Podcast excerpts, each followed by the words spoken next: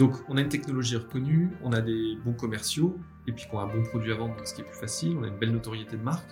Et derrière, l'enjeu, c'est un peu ce que j'évoquais tout à l'heure avec le cabinet d'avocats, c'est que je suis très connu comme avocat, et j'ai plein de demandes, mais je peux pas les gérer tout seul.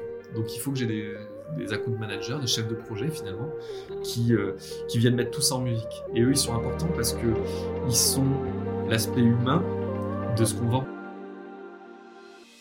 Salut, je suis Romain Collignon et bienvenue dans Structure, le podcast qui rassemble les dirigeants des plus belles boîtes du web afin de répondre à cette question. Comment se pilote l'hypercroissance? Car il ne faut pas se leurrer, transitionner de start-up à scale-up est un défi de taille. Recrutement de talent, fidélisation, système opérationnel, process et structuration. Dans ce podcast, on ouvre le capot et on met un coup de projecteur sur ce qui fait vraiment en interne le succès de ces entreprises web dont tout le monde parle. Alors si vous aussi, vous souhaitez scaler tout en gardant la boîte sous contrôle, Structure est fait pour vous. Je vous souhaite un bon épisode. Aujourd'hui, j'ai l'immense plaisir d'accueillir Pierre-Henri Deballon, cofondateur de l'entreprise WizEvent. Alors WizEvent, c'est le leader européen de la billetterie en ligne et de solutions cashless pour euh, des événements de tout type et de toute taille, que vous alliez au Salon de l'Agriculture à Paris, au Hellfest à Clisson ou encore au Grand Prix de Mexico. C'est grâce à WizEvent. Et là, je vous parle d'événements archi connus, mais euh, nous aussi dans la boîte, on est fan euh, de la solution. et pour en témoigner, ce vendredi, c'est WizEvent qui va nous permettre de rassembler autour d'un grand dîner tous les membres de nos masterminds. Alors si je suis aussi content d'accueillir Pierre-Henri aujourd'hui, c'est que WizEvent, c'est une sacrée histoire qui prend ses origines en 2008 avec un projet étudiant et euh, chaque année depuis, connaît une belle croissance avec évidemment une sacrée structure derrière pour réaliser un volume d'affaires pré-Covid de plus de 200 millions d'euros avec une équipe d'une centaine de collaborateurs. Alors, à la fois, ce parcours de croissance et de structure, c'est pour nous, eh bien, euh, de la pépite et je compte bien sur Pierre-Henri pour nous raconter tous les secrets en interne qui font le succès de WizEvent. Pierre-Henri, comment vas-tu? Salut Romain. Eh ben, écoute, très bien, plaisir partagé. Merci de, de prendre le temps de, de mettre en avant euh, ben, WizEvent et ses équipes. Donc écoute, je vais bien. Super. Alors, est-ce que tu pourrais nous, nous partager euh, WizEvent, c'est quoi? Et ce qui m'intéresserait autour de WizEvent, c'est toi. C'est ton rôle et tes responsabilités au sein de cette belle boîte. Bah, WizEvent, c'est quoi? En fait, notre, notre, métier, notre mission, c'est de fournir les, les meilleures technologies pour aider des organisateurs à créer des événements et en ce sens, on est euh, partenaire d'organisateurs d'événements. On est partie prenante de tous ces beaux événements que tu as cités, mais aussi d'événements euh, euh, moins iconiques, entre guillemets. Donc à peu près chaque année, 30 à 40 000 événements pour lesquels nos technologies sont utilisées. Et donc notre mission, c'est ça. Je pense que c'est une mission qui est assez passionnante parce qu'elle allie à la fois l'innovation, la technologie, mais aussi quelque chose de très de très palpable des, événements avec des gens qui se rencontrent, des émotions et, euh, tu vois d'être partie prenante de, de ces événements qui sont quand même des, moments euh, bah, de joie, euh, de plaisir. c'est quelque chose qui je crois rend assez fier nos équipes, en tout cas moi qui me rend très fier.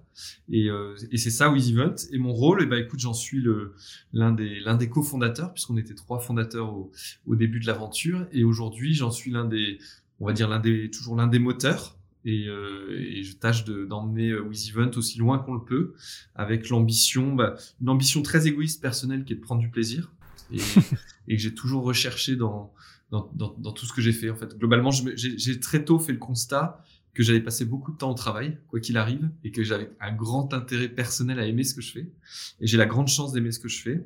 Donc, euh, bah, prendre du plaisir, parce que bah, je prends du plaisir avec les équipes qui, qui, sont à mes côtés. Et puis, cette mission me parle. Tu vois, je suis un ancien organisateur d'événements. C'est comme ça que qu'on a créé WizEvent.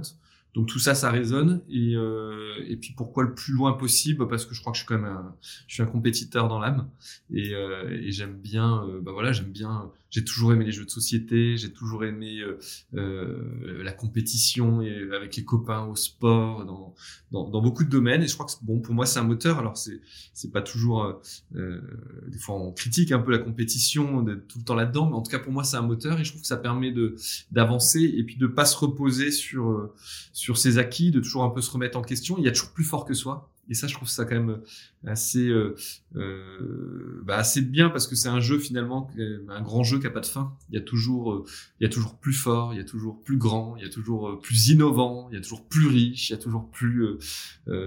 et donc tout ça fait que bah, ça reste un moteur et qui, qui me fait avancer. Un sacré terrain de jeu, WizEvent. Ouais. Tu, tu, nous partageais que vous étiez euh, trois euh, associés à avoir démarré With Event. Aujourd'hui, si je ne me trompe pas, vous êtes deux avec Sébastien. Exactement. Et euh, quand on parle de, de structure, et c'est le cadre de, de, ce podcast, j'aime bien voir l'angle de l'association qui, qui, à mon sens, une, une, base sur laquelle se construit tout le reste.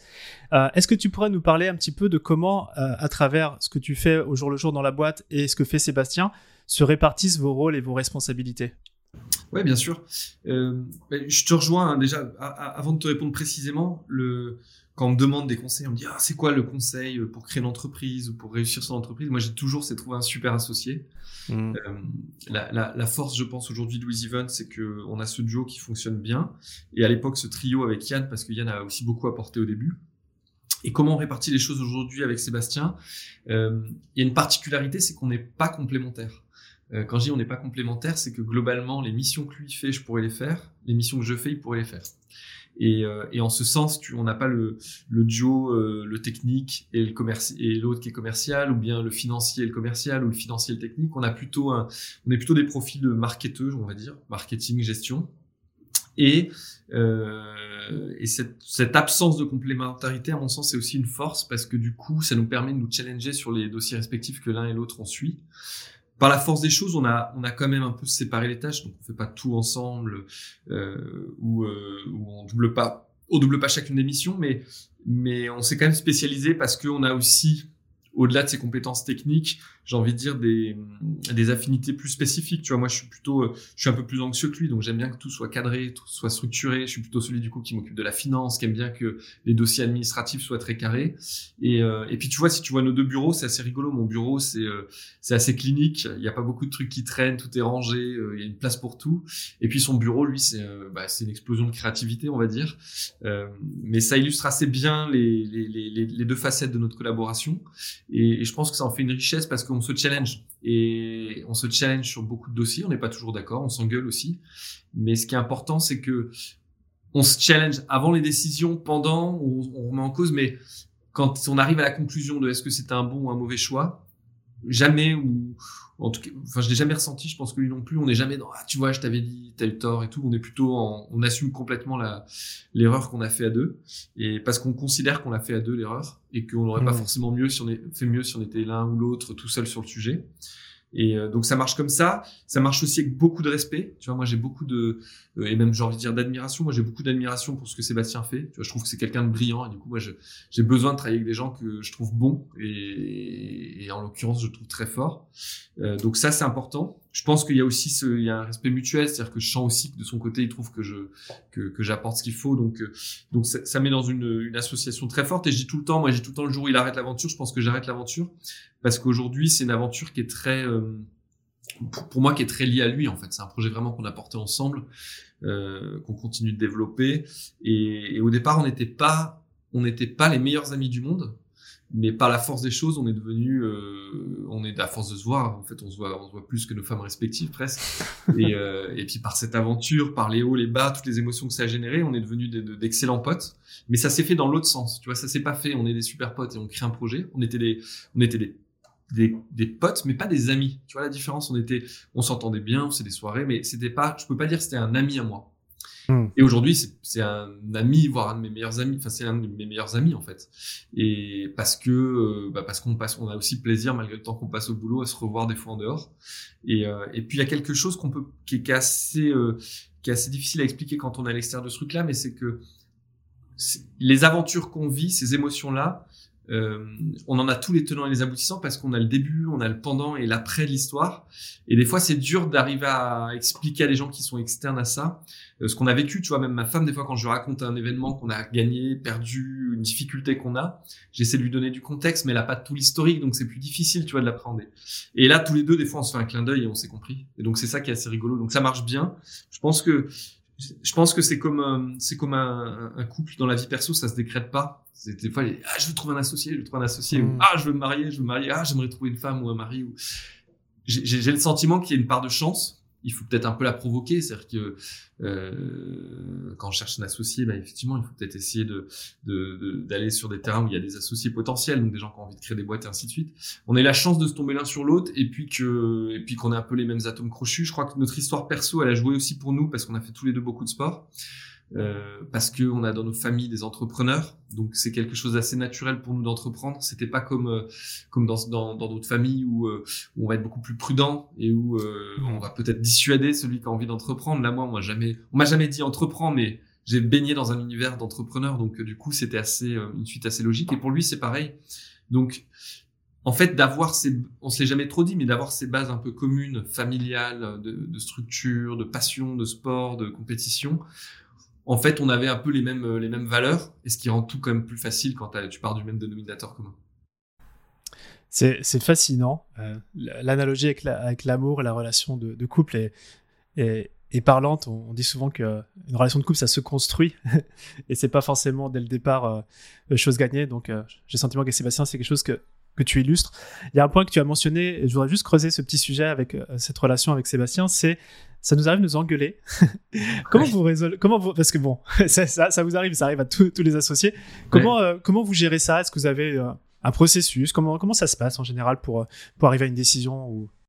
Non, quand, quand on s'engueule, en fait, c'est que quand on va s'engueuler, c'est pas tellement qu'on n'est pas d'accord, c'est plus que on va défendre une position. Tu sais, en fait, on, on est un peu comme quand t'es deux associés, t'es un peu dans un esprit d'opposition pour challenger l'autre en fait.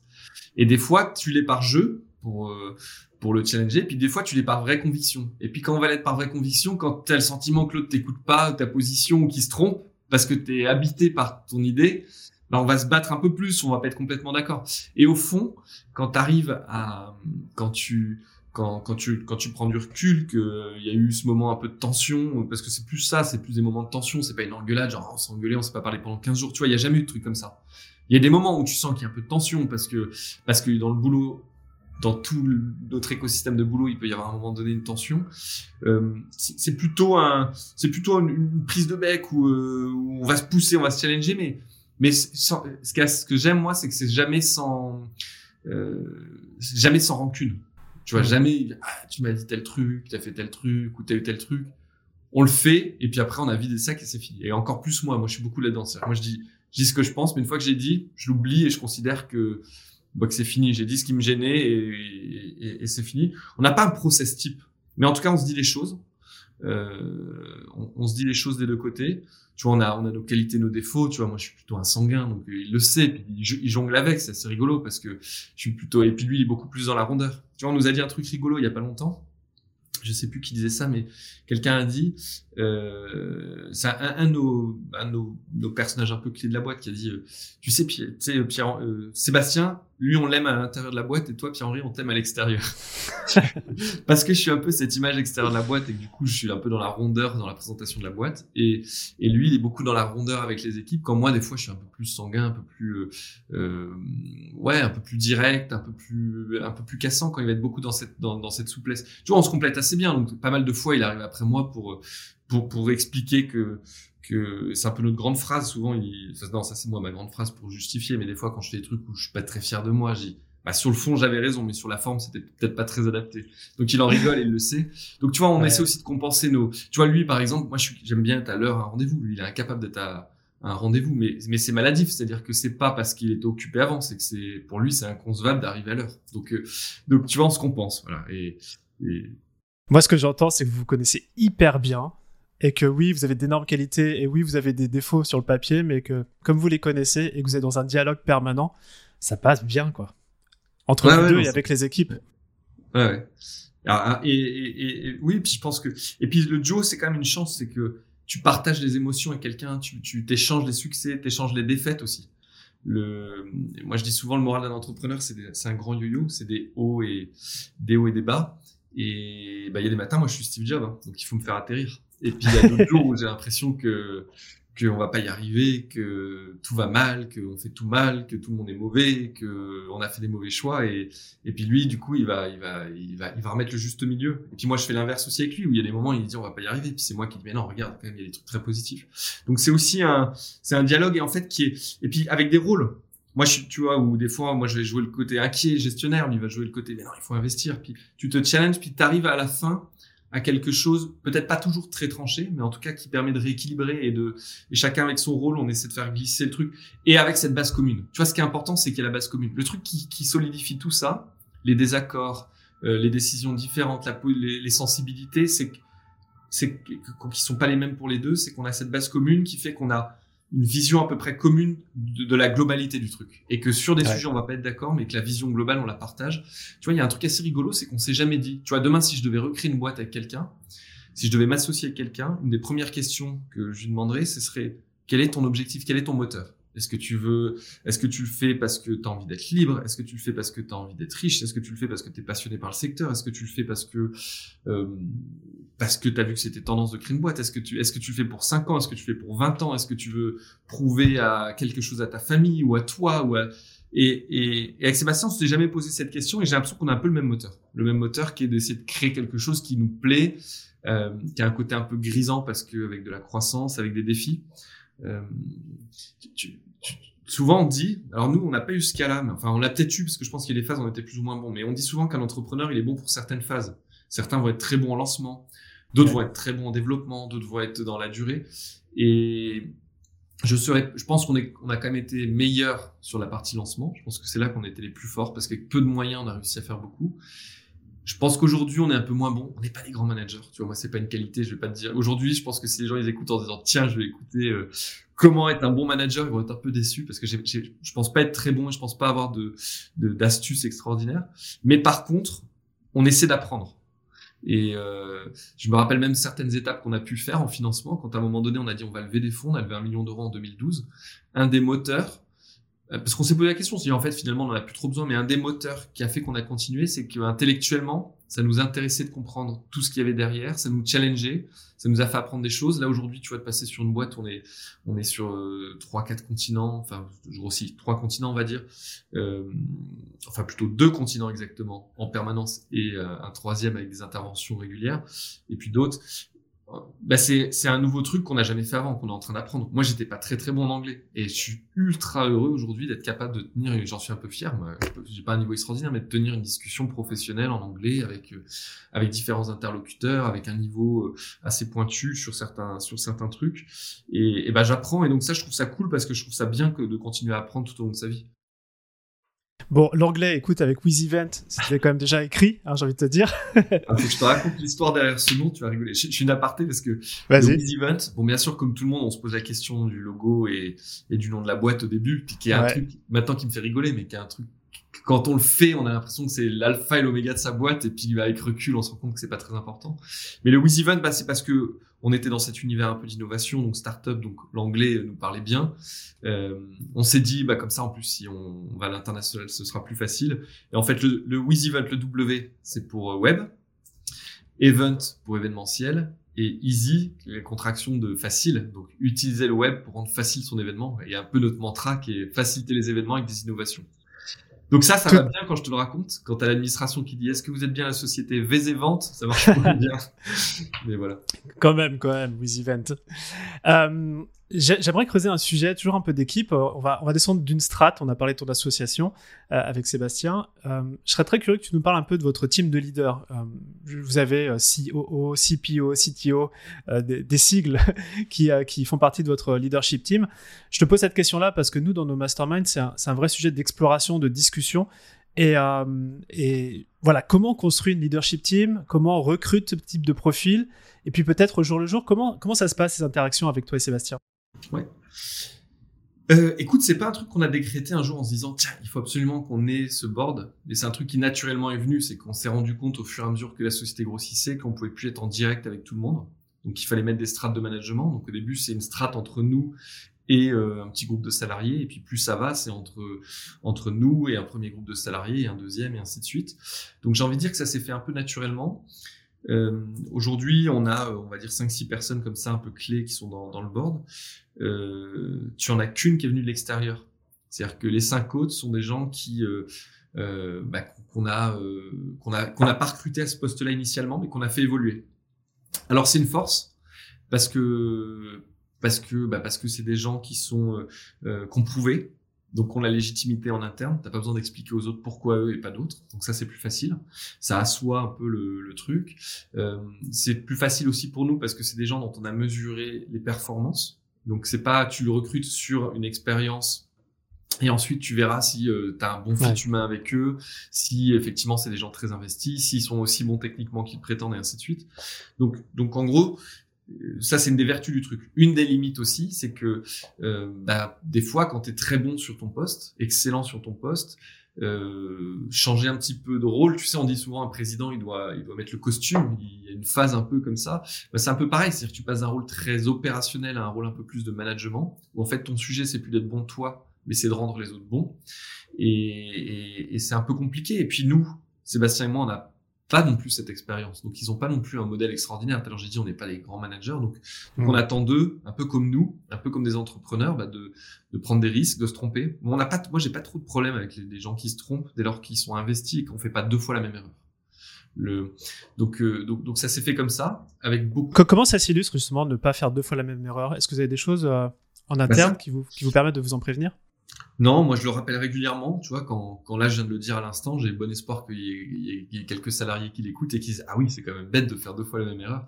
Le, comment on l'illustre, bah, c'est en essayant de le rappeler en fait, et puis surtout de pas reconstruire la roue. C'est-à-dire que c'est une tendance, mais que tu vois en plus beaucoup en développement de site web. Euh, tu un développeur, tu vas lui montrer le code informatique de celui qui l'a fait avant. Celui qui l'a fait avant te dit que c'est le meilleur code, mais celui qui le regarde te dit que non et qu'il le ferait mieux. Puis des fois, tu lui donnes la main, donc il va le faire. Mais la fois suivante, tu vas montrer le code qui a été refait à quelqu'un d'autre qui va dire la même chose et c'est sans fin. Et en fait, c'est un comportement humain. On a, on fait, on fait tous les choses différemment, mieux, moins bien, on les fait tous différemment. On a toujours l'impression qu'on va les faire mieux quand on a un peu confiance en soi. Et j'ai envie de dire que sur ces postes, sur ces niveaux, on a quand même des gens qui ont plutôt une confiance en eux et qui sont quand même assez intelligents. Euh, donc, euh, donc, tu es dans, dans, dans, quelque chose d'assez humain où tu as toujours l'impression que tu vas faire mieux. Et moi, je dis, attendez, il y a quand même quelqu'un d'intelligent avant vous qui l'a fait. Ça aurait pu être fait différemment mieux, mais avant de le refaire, regardez bien le truc. Et surtout, si on le refait, pas de régression. Là, c'est le pire. Alors, il y, a, le premier truc, c'est je tente quelque chose, je le rate. Pas très grave.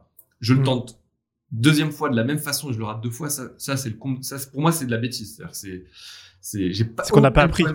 Ouais, bah, c'est-à-dire qu'on n'apprend pas, ça veut dire qu'on n'a pas compris la première erreur, ça veut dire qu'on n'a pas de recul, ça veut dire qu'on n'est pas fait pour ça. Et alors, le pire, le pire, c'est la régression. C'est pas bien fait, je vais faire mieux et tu fais moins bien. Globalement, il y avait 10 fonctionnalités. Tu vas en refaire 9, plus ou moins bien, ça on sait pas, mais t'en as oublié une parce que as, tu l'as pas vu, des fois. Alors que c'est, alors que c'est peut-être un détail, mais que ça peut être clé, en fait. Hmm.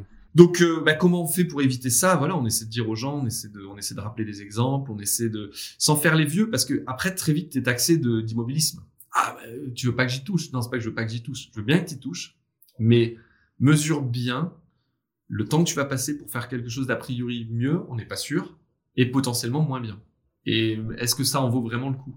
Moi, souvent, je dis aux équipes, tu vas rigoler, mais je dis aux équipes, la première version de Event, on l'a créée avec, avec 20 000 euros. 20 000 euros, je pense qu'en vrai, aujourd'hui, si on demandait un devis pour la version qui avait été livrée à l'époque, ça nous coûterait 400 000 euros minimum. Aujourd'hui, 20 000 euros, c'est ce que je dépense en 15 jours pour quelques consultants qui bossent sur, sur une petite fonctionnalité de Event. Donc des fois, tu te dis, putain, on a perdu la tête, quoi. on fait n'importe quoi, on était beaucoup plus efficace. Et en même temps, mm. c'est le jeu d'une société qui grossit. Et je donnais l'exemple tout à, justement un de ses top managers l'autre fois, et je lui disais, parce qu'il dit, eh, j'ai l'impression qu'on n'est pas bon, j'ai l'impression que j'y arrive pas et tout. Et je disais, mais tu sais, le succès de With Event au début, qu'on le veuille ou non, c'est le succès de Sébastien et moi. C'est-à-dire que c'est une idée, une vision, un produit qu'on développe et un accompagnement qu'on fait avec des clients. Et puis parce que ces clients trouvent que notre produit ou notre accompagnement, voire le mix des deux est bon, continuent de l'utiliser, on parle à d'autres et ça fait du bouche à oreille. C'est pareil pour un avocat. Au début, tu mets ta plaque, tu as ton premier client, et puis si tu es très bon, tu es vite demandé par d'autres et ainsi de suite. Pareil pour un plaquiste. Un très bon plaquiste, un très bon plombier, commence à bosser et à la fin, il a plus besoin. Il a plus besoin de faire de pub. Il a plus besoin de site internet, il a besoin de rien, il a juste à, il a juste à répondre à son téléphone. L'étape d'après, c'est soit je reste seul et je reste libre et je reste tranquille, mais bon, ça bougera pas plus, soit j'essaie de structurer. Quand tu essaies de structurer, l'enjeu c'est que tu essaies de garder le même niveau de qualité de prestation du plaquiste, du plombier ou de l'avocat. Sauf que l'avocat, que tu as déjà fait, déjà eu affaire des avocats, tout le monde a, enfin tout le monde, beaucoup de gens, je pense qui nous écoutent ont eu affaire des avocats, bah c'est lui qui est bon. C'est pas son cabinet, c'est pas une méthode. Donc lui, tout son sujet, c'est essayer de mettre une méthode pour que sa collaboratrice ou son collaborateur, les juniors qui entrent dans le cabinet, ils puissent avoir à peu près le même niveau de signature que lui en termes de qualité. Mais en réalité, on le sait tous, c'est que bah, tu veux travailler avec l'associé ou tu veux travailler avec euh, le, le, plaquiste qui t'a fait ce truc parfaitement propre chez toi et ainsi de suite. Bah, tout l'enjeu, c'est d'accepter parce que je pense que ce niveau, tu peux pas forcément le maintenir. Il faut accepter que ce sera au minimum fait différemment, au mieux euh, du même niveau, mais il faut aussi accepter que ce niveau va un peu baisser tu peux accepter qu'il baisse ce niveau. Je pense qu'il baisse. Et là, t'es obligé hein, sur une, plus t'as d'employés, plus le niveau global baisse obligatoirement parce que bah parce que euh, tu perds le contact avec eux, ils ont moins de lien avec les fondateurs initiaux, parce que c'est plus lourd, parce que mais il faut que ça ne baisse pas suffisamment pour que une prestation d'un concurrent soit meilleure. Et donc tout l'enjeu c'est d'arriver à garder ton niveau de prestation à un certain niveau, qui est un très bon niveau, mais de pas trop le baisser. L'exemple le plus concret, on le vit tous les jours quand tu es en agence bancaire, tous les un an et demi, tu reçois un courrier disant que euh, monsieur Truc ou madame Truc a quitté son poste et qu'elle est remplacée par monsieur ou madame et qu'il aura grand plaisir de te recevoir pour te présenter les trucs. Bah, c'est, c'est tout l'enjeu d'une banque parce que ça, c'est un message, c'est un message très négatif quand tu reçois ça. Tu dis, ah, j'ai pas envie de le connaître ou j'avais déjà fait l'effort de. Mais tout l'enjeu de la banque, c'est que par des process, par un truc, ils arrivent à garder un certain niveau de qualité qui fait que pour autant, quand tu reçois ce courrier, tu pars pas chez le concurrent. Chez nous, c'est un peu la même problématique, on grossit. Il faut qu'on accepte parfois d'être un petit peu moins bon et on essaie malgré tout de mettre des process. On essaie, tu dis comment tu transmets euh, ces infos aux équipes, ben, on essaie par des messages indirects, des fois par euh, par euh, des légendes que tu entretiens dans la boîte, par une façon de faire, par par une attitude. Tu vois, je suis beaucoup plus attaché aux attitudes. Chez nous, on est des besogneux. Moi, je suis beaucoup plus attaché à à, à quelqu'un d'investi, à quelqu'un euh, qui va mouiller euh, sa chemise, mais qui est peut-être un petit peu moins technique. Tu vois, moi, je préfère le, le, je préfère le, au foot, t'as des joueurs comme ça qui étaient des joueurs où on dit bon, globalement, ils avaient pas un très bon pied, mais qui sont des gens où tu te dis si tu peux aller à la guerre avec eux. Qui lâchent rien. Voilà. Donc, ce qui est bien, mais des fois, ça a aussi des limites. C'est que des fois, tu as quand même besoin du technicien. Et, et faut trouver juste milieu de tout ça. C'est ça qui est passionnant et épuisant à la fois passionnant parce que bah, tu essaies, euh, t'adapter tes propres choix, de mauvais choix et tout, de d'essayer de faire avancer tout le monde. Épuisant parce que bah, des fois tu te rends compte que, bah, que t'es pas le meilleur là-dessus. Euh, on est beaucoup dans l'itération. Tu vois, je, je suis peut-être à tort, je suis pas beaucoup dans la lecture de manuels et de ou de ou de retour d'expérience ou de. Je suis beaucoup dans l'itération, essayer de tester les choses et essayer de les faire un peu à ma manière.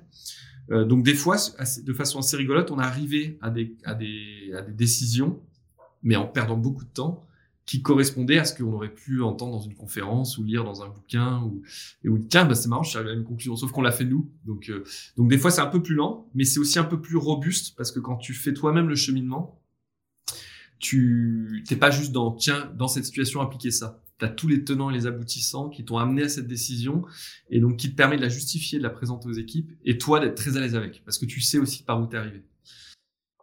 Voilà Ok, bah oui, effectivement. Euh, cette, culture euh, du feedback, euh, aussi de, le côté besogneux, c'est des choses que tu retrouves finalement dans la culture d'entreprise chez WizEvent. C'est des choses un peu intangibles.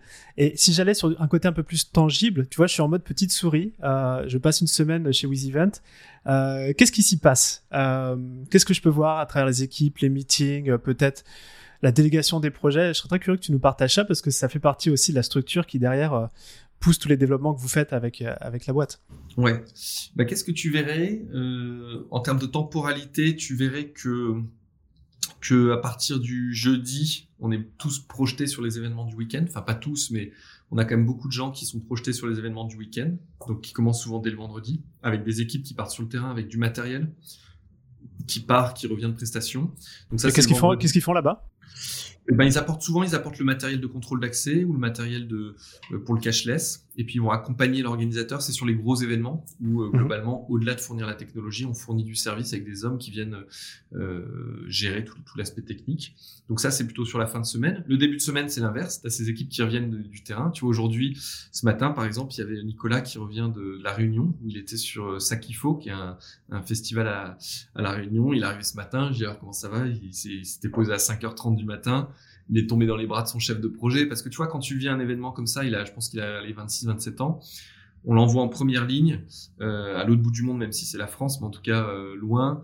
Euh, changement de climat, changement, enfin plein de trucs. Et puis, euh, et puis bah, il revient, il est euh, fatigué parce qu'il vient de faire 12 heures de vol, fatigué parce qu'il a été pendant 4 jours sur le terrain sur un événement. Et puis en même temps, tu le vois, une forme de fierté et, et puis de, de lui, et puis de reconnaissance des équipes où tu as, euh, quand je dis, quand c'était devant moi, donc je, vois le chef de projet qui le prend dans les bras ce matin, je trouve ça enfin, mignon presque, tu vois, je trouve ça cool. Je me dis, tiens, c'est sympa, tu vois, il y y a un vrai truc.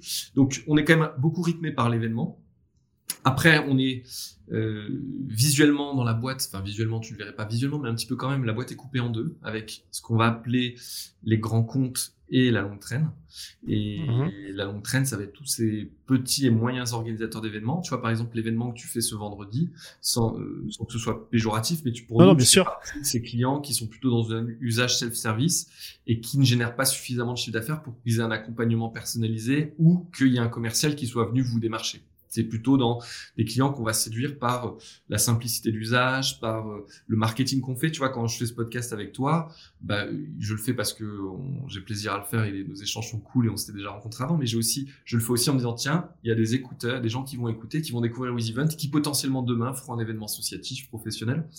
Euh, donc, donc vraiment la longue traîne avec du coup une stratégie plutôt d'acquisition client basée sur des éléments de 1 WizEvent a N organisateurs, référencement payant, référencement naturel, bouche à oreille, relations presse, faire des podcasts avec Romain Collignon.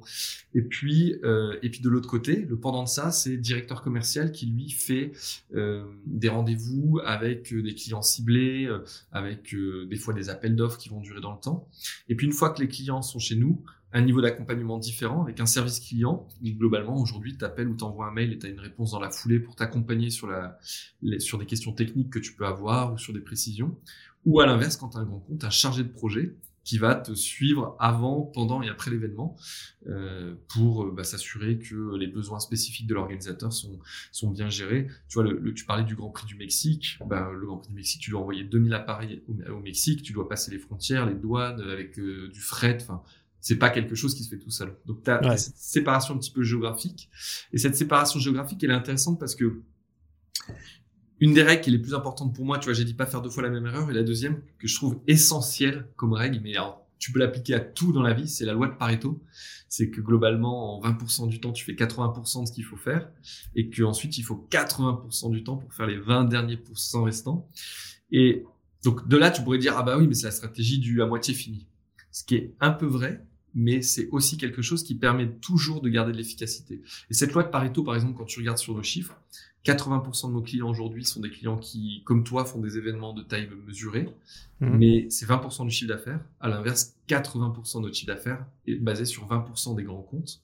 Et donc ça, c'est valable sur comment tu gères ton portefeuille client, mais c'est aussi valable sur euh, comment tu euh, euh, comment tu euh, gères un projet, tout simplement. Comment tu gères un projet Est-ce qu'il faut vraiment passer autant de temps ou est-ce qu'il faut accepter parfois de pas aller au bout, de pas être dans le détail? Et ça, c'est un truc très dur parce qu'au au début, moi, j'étais j'étais je suis plutôt un je suis souvent dans le, je, suis beaucoup dans le détail, je veux tout maîtriser. Donc des fois, je vais dans le détail ultime. Quand j'étais petit, je me disais souvent, mais comment on peut, comment on peut être président de la République? Parce que quand tu es président de la République, tu peux rien gérer en fait. Tu es obligé d'accepter, euh, tu es obligé d'accepter une forme pas de médiocrité, mais de, de, de, de, pas quelque chose qui est optimisé de A à Z.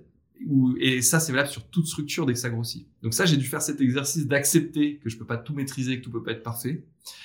Et une fois que tu fais cet exercice, tu dis bon, alors comment je me raccroche à quelque chose d'un peu rationnel? Et je trouve que la loi de Pareto, elle t'aide à faire ça, à te dire, mmh. mais en fait, c'est efficace, c'est optimal de pas passer un temps de ouf des fois pour aller dans le détail. Pour autant, ça veut pas dire ne pas finir. Ça veut dire faire le, ça veut dire faire avec les justes moyens et pas en allouant trop de moyens. Et donc souvent, je dis quand je suis souvent celui qui dit euh, ah bon vous êtes sûr qu'on peut pas faire ça pour moins cher? Vous êtes sûr que euh, on a besoin d'un je sais pas sur euh, sur, sur, sur plein d'exemples ou tu vois sur un salon par exemple on va me dire ah bah tiens il y a un standiste qui nous propose de faire un stand et ça coûte 20 000 euros puis des fois je dis mais attendez ça on on regarde avec, appelle un tel puis tu demandes de faire tel truc et puis on divise le coût par quatre et c'est d'être plus efficace en fait. Ouais. Mais la limite c'est que des fois on dit on me dit ouais mais on a besoin d'acheter du temps aussi. Donc euh, des fois on a besoin d'être un peu moins dans, l'optimisation. Et moi je crois beaucoup quand même à l'optimisation et surtout à la et, derrière ça à la bonne gestion. C'est-à-dire qu'être entrepreneur, c'est être libre. Et pour être libre, il faut être un bon gestionnaire, il faut bien compter, parce que c'est ce qui permet en fait d'être indépendant, de payer ses charges et de, de bien dormir parce qu'on sait qu'on pourra payer les salaires, de voir qu'on a un modèle sain modèle 5 qui tient dans le temps, c'est-à-dire qui vole pas ses clients, qui permet que les clients reviennent avec plaisir, qu'on co-construise des choses ensemble, que moi je puisse investir en recrutant plus de monde pour augmenter le niveau de service. Donc tu vois, il y avait des choses au début qu'on n'avait pas. Au début, on n'avait pas une astreinte 24-24, 7 jours sur 7. Bah, aujourd'hui, si tu appelles à 3 heures du matin sur l'astreinte, quelqu'un va te répondre. Il va pas te répondre en une minute parce que tu vas quand même le réveiller parce qu'il n'est pas d'astreinte physique. Mais, euh, mais tu as quelqu'un qui va, qui va le faire. Moi, j'ai fait pendant, pendant 5-6 ans, j'avais ce téléphone et j'ai répondu à n'importe quelle heure du jour et de la nuit. Et donc on a amené peu à peu, on, augmente aussi le niveau. Et, c'est tout mon sujet. Des fois, c'est une frustration que j'ai, c'est on est 100 et des fois on fait des choses moins bien que quand on était 4 ou 5. Donc j'essaie de rappeler un peu cette historique, de dire attention, oublions pas que c'est pas parce qu'on a les moyens qu'on doit être feignant et on doit, doit pas élever d'autant le niveau d'exigence qu'on a. Super. Tu, nous parlais là juste avant euh, des, deux environnements with Event, euh, on va dire la longue traîne et puis les grands comptes. Euh, quand on préparait l'interview, euh, tu, me disais que vous étiez assez fier de, votre process autour du département account manager. Euh, je serais très curieux que tu puisses nous, décrire un petit peu à quoi ça ressemble ce process, euh, quelles sont les étapes, comment ça, se passe en interne?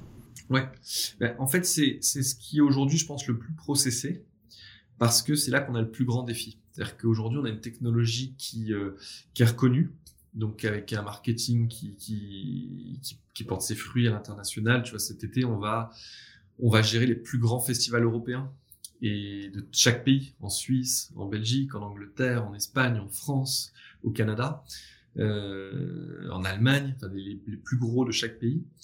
Donc on a une technologie reconnue, on a des bons commerciaux et puis qu'on a un bon produit à vendre, donc ce qui est plus facile, on a une belle notoriété de marque. Et derrière l'enjeu, c'est un peu ce que j'évoquais tout à l'heure avec le cabinet d'avocats, c'est que je suis très connu comme avocat et j'ai plein de demandes, mais je peux pas les gérer tout seul. Donc il faut que j'ai des, des account managers, des chefs de projet finalement, qui euh, qui viennent mettre tout ça en musique. Et eux, ils sont importants parce que ils sont l'aspect humain de ce qu'on vend. On vend une techno, mais il y a un humain qui va accompagner au quotidien euh, pendant plusieurs mois le, le client. Et si l'accompagnement est pas bon, aussi bonne soit la technologie, aussi bon soit notre marketing, aussi bon soit nos commerciaux, derrière, c'est des gens qui seront frustrés, pas contents et qui, nous quitteront. Et donc, ils ont un rôle essentiel, sauf que c'est pas facile d'arriver chez WizEvent et puis de devenir un expert euh, du logiciel de billetterie WizEvent, du logiciel de cashless WizEvent, du logiciel de contrôle d'accès, ainsi de suite. Donc, pour pas recommencer à chaque fois à zéro, pour essayer de capitaliser, et ça, c'est c'est l'entrepreneuriat, finalement. Le créer une entreprise, c'est, c'est euh, bah, de mettre des de mettre des, petites graines et puis petit à petit de, de, grimper. Nous, on a cette image souvent avec Sébastien qui est l'ascension d'un sommet qui est de dire il y a des camps de base en fait. Mmh. Donc la montée t'en chie, hein, quand t'es entre deux camps de base t'en chie. Quand tu arrives au camp de base, tu te réorganises, tu te reposes, tu te prépares l'ascension suivante et hop, tu repars dans une ascension, une ascension suivante. Euh, donc on a souvent cette image et, euh, et pour ça il faut que tu aies des Sherpas, il faut que donc les Sherpas bah, c'est tes managers un peu hein, qui viennent qui viennent euh, porter non pas tes, tes, valises mais qui viennent porter tes process, ta façon de faire, ton état d'esprit, ton mindset et, euh, et donc tu as des équipes qui arrivent à des camps de base différents. Tu vois là on a des gens qui arrivent et qui vont gérer dès cet été des très gros projets. C'était impensable il y a quelques années, ça l'est aujourd'hui parce que tous ceux qui l'ont fait avant eux ont contribué à structurer un process euh, qu'on va essayer de rendre le plus digérable possible. Alors, on peut faire mieux, on peut faire différemment, mais en tout cas. comment vous faites justement? Comment vous faites pour euh, pour créer ces process et, les rendre bah, Il y a l'écrit, ça passe. Alors, WizEvent, c'est quand même beaucoup de culture orale, mais on a dû passer de plus en plus sur une culture écrite, avec euh, bah, avec des process rédigés, avec sur un suivi de projet, tu as différentes étapes, avec des tableaux qui permettent aux managers de s'assurer que, que le projet est fait. Tu vois, avant les managers, nous, moi, j'ai toujours voulu des managers opérationnels.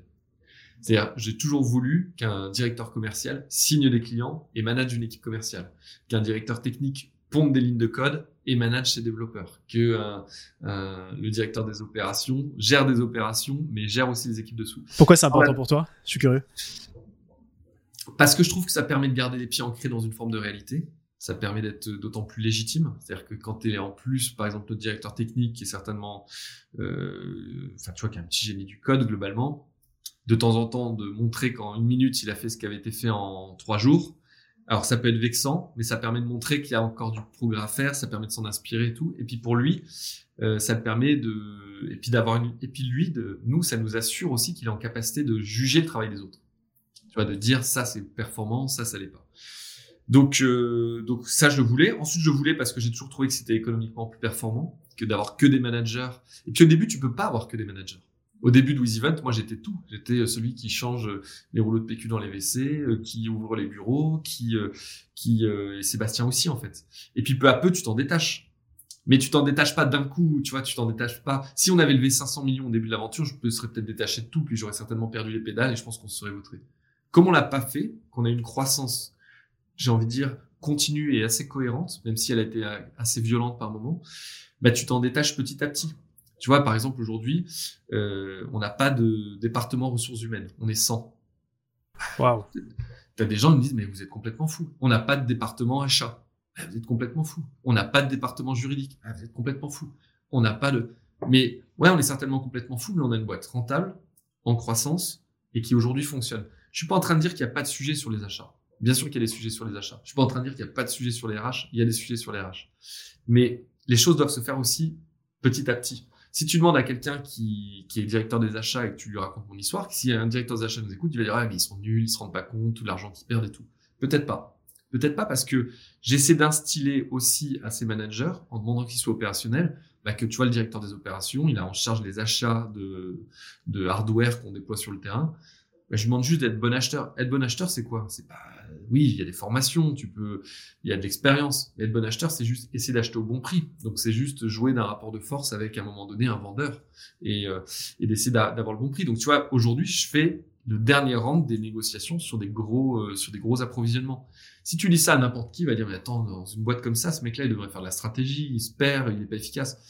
Ben, quand, quand 4 mails, tu gagnes 15 000 euros, ce qui est arrivé là sur une commande il y a quelques jours. Alors, c'est une grosse commande de 300 000 euros. Bah, je me dis que je dépense bien mon temps et que mon Pareto, il est pas trop mauvais, en fait. Mais, et donc, tu vois, ça me permet, moi, alors, d'un côté, ça, ça, ça, me force à rester très opérationnel, à pas être euh, euh, en observation, mais j'attends aussi ça de nos managers. J'attends aussi que qu'ils soient capables de, de, je mets des guillemets parce que c'est péjoratif, mais mettre les mains dans le cambouis. Et, parce que je pense que des fois, ça, ça permet d'être d'autant plus efficace. C'est eux qui sont le plus à même de le faire. Alors, modulo, ce que je suis en train de te raconter, ça évolue aussi. J'ai raconté que par, on évolue de plus en plus. Donc là, de plus en plus, on a des managers qui n'ont plus de clients directs, mais qui font que driver ces chefs de projet. D'où l'importance des process, parce que eux, du coup, vont regarder sur ces process où ils en sont. Euh, tu vois, je sais que dans, dans, les sujets que tu voulais aborder, il y avait ces notions de KPI, quels sont les indicateurs qu'on suit, quels sont les outils qu'on met en place. Ben, on met aussi des outils en place, tu vois, du type HubSpot, qui est un outil de CRM, qui nous permet ben, de voir où on en est dans notre pipe commercial, est-ce qu'on répond rapidement aux mails, aux appels. Donc évidemment, on est obligé, parce qu'on prend quand même de plus en plus de hauteur, de prendre, d'avoir ces indicateurs qui nous permettent finalement, ce sont des thermomètres, hein, ni plus ni moins, de prendre un peu la température et de sentir un peu comment comment les choses vont. C'est quoi justement, là, par exemple, sur ce pipeline dans HubSpot euh, Quelles sont les, les métriques que vous allez euh, traquer ou suivre? Bah, tu vois, on a le pipeline commercial, typiquement, donc euh, bah, le nombre de leads entrants, donc ça on va le mesurer, le nombre de, de, leads qui sont convertis, qu'est-ce que ça représente en chiffre d'affaires pour qu'on puisse un peu se projeter. Très vite, qu'est-ce que ça représente en termes d'opération Parce que tu signes en octobre, mais tu produis dans l'été suivant, par exemple. Donc, euh, et quand tu signes un festival, par exemple comme euh, Paléo Festival, on a signé le Paléo Festival en Suisse, bah, c'est peut-être 40 euh, personnes qui vont être, peut-être pas 40, mais on va dire 25 euh, ou 30 personnes sur place pendant 4-5 jours. Et quand on as 20 comme ça en Europe, au même moment, tu te retrouves certains week-ends avec 400 ou 500 personnes. Et donc il faut les trouver, il faut les, il faut les recruter, il faut un minimum les former parce que tu les envoies pas non plus sur le terrain comme ça. Donc il faut, et tu formes pas 500 personnes bah, comme si c'est un diplôme. Donc, euh, donc encore une fois, tu essaies de mettre tous ces process. Donc, il y a les KPI de performance commerciale, les KPI par rapport à, à la charge de boulot pour l'été à venir, en nombre de personnes, en nombre de matériel. Donc, euh, notre boulot, c'est de trouver le peak time, le week-end le plus fou, généralement vers le 7 ou le 14 juillet, où tu as 40 ou 50 festivals. Et, dans ces, et le plus petit de ces 40 ou 50 fait 10 000 personnes. Et un festival de 10 000 personnes, comme ça, pas très impressionnant. Quand tu es aux entrées tout seul avec tes appareils, euh, bah, tu es un peu en, un petit peu en stress. Et donc, tu vois, ça aussi, on demande en termes de management. Je demande à toutes les équipes, tous les salariés d'aller au moins une fois par an sur un événement. Donc, notre DAF, qui lui, pour le coup, est le seul dans ce board à être venu pour, avec l'expérience passée, c'était le DAF d'American Express en France. Euh, donc lui, c'est pas quelqu'un qui a été promu en interne. Et, c'est intéressant parce que je vois la différence aussi par rapport à, à, ceux qui viennent en interne où il apporte beaucoup de choses, beaucoup d'expérience. Ou à l'inverse, il a moins de choses que certains ont de l'interne, mais ça fait un beau mix. C'est comme quand dans une équipe de, de, de foot, t'as euh, le tout jeune très talentueux et t'as le vieux briscard qui vient amener toute son expérience et sa roublardise. Et, et, et de ça, t'essaies de créer un, un, un mariage. Donc, un collectif. Voilà. Et, et, et, le DAF, du coup, moi, je, je demande une fois par an, mais comme à toute l'équipe, d'aller sur le terrain. Donc, tu vois, c'est assez rigolo parce que euh, c'est quelqu'un qui est fan de musique classique et, et l'an dernier, il était au Hellfest. Et il, est et il est très content parce que parce que et c'est aussi une chance qu'on a, c'est qu'on est on a des événements de tout type de tout type, de toute taille dans tout pays. Euh, tu peux passer du Hellfest au euh, défilé Balmain à Paris, au défilé du 14 juillet, au salon d'agriculture, à un match du PSG, à un festival en Amérique du Sud. Donc, euh, donc il y a une diversité qui permet en plus, tu vois, tout à l'heure tu as dit, oh, je vais être une petite souris chez Event. Nous, on est des petites souris dans des, dans ces grands événements, dans les backstage. Et, euh, et, quand tu vois le rendu, quand tu vois euh, quand tu vois Muse au vieilles charrues qui monte sur scène, bah t'es un petit peu ému parce que tu dis que tu es un peu pour quelque chose. Euh, donc, donc ça c'est assez marrant et on s'approprie un peu tout ce boulot fait par les organisateurs aussi pour nous. C'est un peu notre, notre drogue. Ouais. Super, merci, merci Pierre-Henri. Je vois que ça fait déjà 44 minutes qu'on échange, le temps passe à une vitesse. J'aurais deux questions pour terminer notre échange. celui sur lequel J'aimerais que tu nous donnes un conseil. Le conseil que tu pourrais nous partager, c'est le meilleur conseil que toi tu as reçu de quelqu'un, d'un livre, sur le pilotage et la structuration de Wiz Event, et qui aujourd'hui te, drive euh, et que tu voudrais à ton tour nous partager? Euh, le meilleur conseil que j'ai reçu, bah, c'est un conseil. Alors c'est sur du, ça, ça a des conséquences sur le management, mais c'est pas un conseil de management. Le meilleur conseil que j'ai reçu, c'est à l'ESCP où j'ai fait une formation d'entrepreneuriat et où il y a un, prof qui s'appelle Maximilien Brabec qui, euh, qui organise le Venturing Machine. En fait, le Venturing Machine, c'est essayer de trouver des idées d'entreprise. Et puis, c'est quelqu'un qui est, c'est un vrai personnage, un peu fou, mais dans le bon sens du terme, et qui vient et qui dit, bon, bah, on prend un secteur, l'aviation, le tourisme, ou je sais pas quel secteur, et puis on regarde les forces en présence, et puis comment on disrupte tout ça. Qu'est-ce qui marche pas dans ce secteur? Qu'est-ce qui fait que ce secteur fonctionne sur la tête? Qu'est-ce qui fait que les clients sont pas contents? De quoi on se plaint régulièrement quand on, est dans ce secteur-là? Et ensuite, comment on se sert de notre agilité? Parce qu'au début, on n'est rien, on a juste une idée. Et comment on se sert à l'inverse de la puissance, mais aussi de la lenteur de ces grands groupes qui sont généralement en situation de monopole pour pivoter autour d'eux, un petit peu comme au judo. Et, euh, et de là, et comment on fait ça pour créer un modèle avec une forme de rentabilité? Parce que c'est pas le tout de dire eux font pas bien et voilà ce qu'il faudrait faire. C'est partir de ce constat-là, pivoter autour de tout ça, mais avec derrière en cible, parce que c'est le jeu de l'entreprise. L'objet social d'une entreprise, c'est créer de la valeur. Ouais. Comment on crée de la valeur? Comment j'ai plus de recettes que de dépenses? Et, et, et je trouve que et, quand on est dans ce jeu-là, c'est assez passionnant. C'est pour ça que des fois, je critique un petit peu la levée de fonds parce que je trouve que la levée de fonds, elle passe un peu outre ce côté euh, euh, peut-être basico basique, mais qui est euh, comment avec un en ressources je fais plus que un. Et évidemment, il y a des modèles qui nécessitent des levées de fonds, et je suis pas opposé à ça, mais j'ai juste que n'oublions pas la finalité. La de fonds, elle doit juste être temporaire pour aller vers cette finalité dans un secteur qu'on va essayer de disrupter avec de l'innovation et tout ce qui va avec. Et, ça, c'est assez passionnant de se servir en fait de la force et de la, la du côté un peu figé de ces grands acteurs. Donc c'était ça, c'est ça le. Et en quoi ça a un impact sur ton management?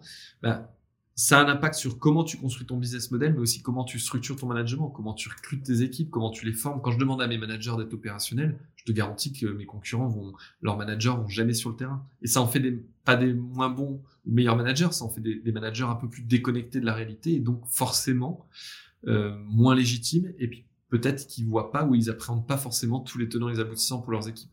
Donc derrière, c'est une philosophie que tu essaies un peu de, de déployer. Philosophie que dès le départ chez WizEven, vous avez su avoir avec votre positionnement euh, par rapport à tout ce qui pouvait exister aussi en termes de, billetterie. Donc, euh, je, vois que tu vis ton conseil et merci de, l'avoir partagé. Euh, j'aimerais juste qu'on parle, pour terminer, du, futur dans un contexte qui est, qui challengeant pour WizEven depuis quelques mois, voire maintenant on peut dire quelques années.